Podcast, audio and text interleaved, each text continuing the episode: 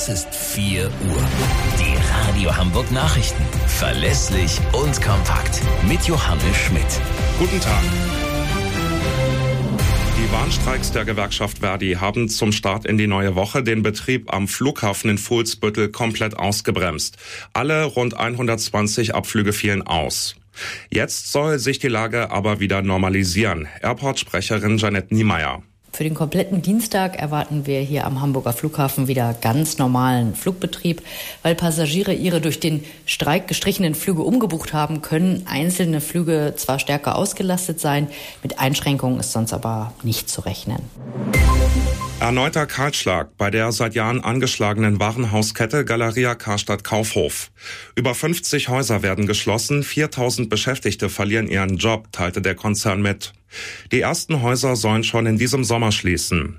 Handelsexperte Gerrit Heinemann sagte im ZDF zur Zukunft der Warenhäuser, Kunden sagen, das äh, Kaufhaus oder Warenhaus von heute ist äh, Amazon, wo wir in Deutschland 500 Millionen Artikel finden. Ein großes Warenhaus äh, bietet vielleicht 200.000 Artikel an. Also das sind mindestens 2000 mal mehr Artikel. Deswegen hat sich das Thema erledigt.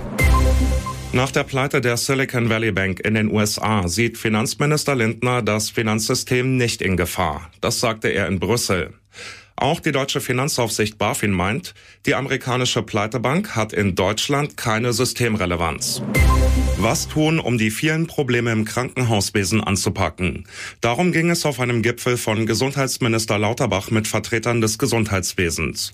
Die fordern eine bessere Finanzierung für die Kliniken. Lauterbach wirbt für eine Krankenhausreform.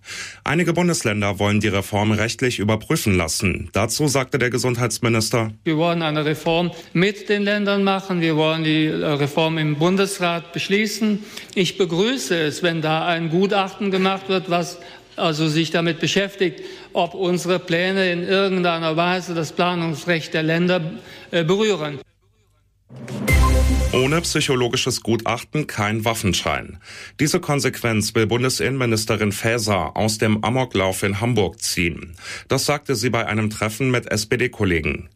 Bislang braucht man nicht in jedem Fall ein solches psychologisches Gutachten, um eine Waffenbesitzkarte zu beantragen.